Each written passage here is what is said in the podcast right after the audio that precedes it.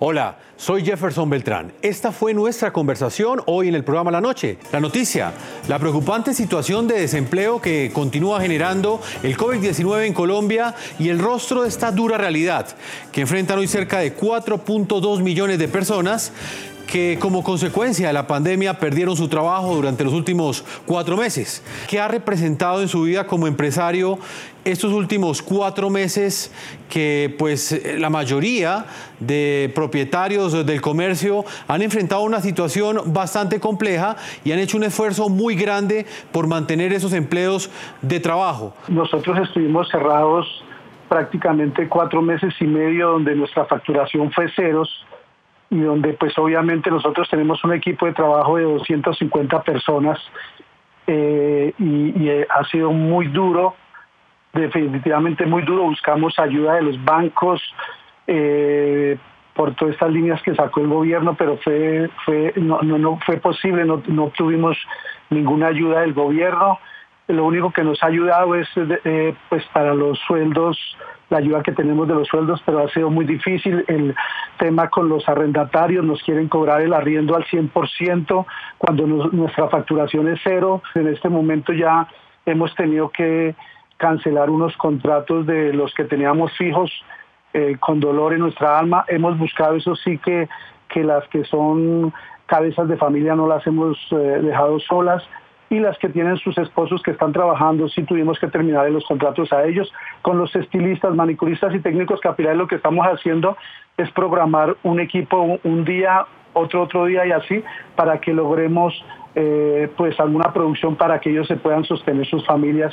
Melco Martínez, quisieras conocer desde el ángulo empresarial que usted maneja, desde los restaurantes, ¿cuál fue su experiencia estos cuatro meses? Para nosotros fue, como para todos, un cambio brutal y llegar a presentar nuestro producto para el cliente, tanto para la mesa como para domicilios, no fue fácil cambiar de la experiencia al domicilio.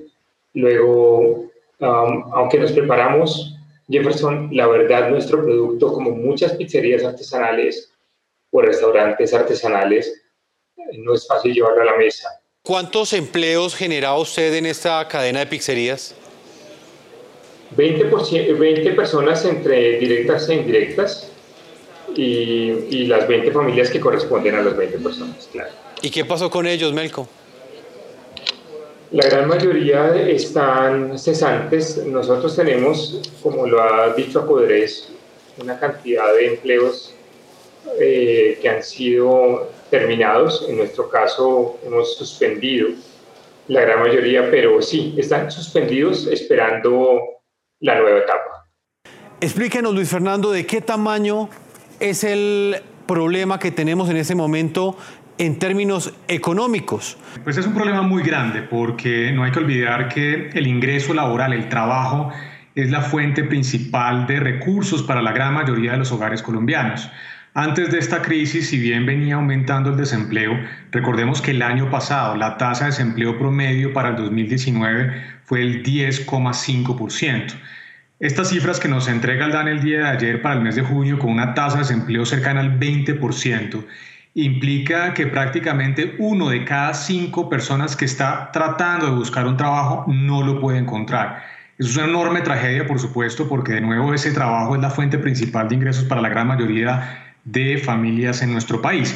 Ahora bien, una cosa interesante y positiva en todas estas este, este cúmulo de malas noticias que hemos venido teniendo en los últimos meses es que pareciera que la reactivación económica gradual que se ha venido implementando en los meses de mayo, junio y julio ha permitido mitigar las pérdidas de empleo.